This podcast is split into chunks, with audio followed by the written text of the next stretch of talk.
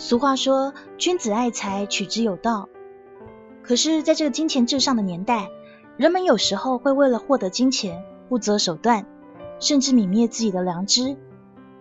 到头来，不但两手空空，反而受到法律的制裁，还有其他人的讨厌。其实，你也明白，良知远比金钱还要重要。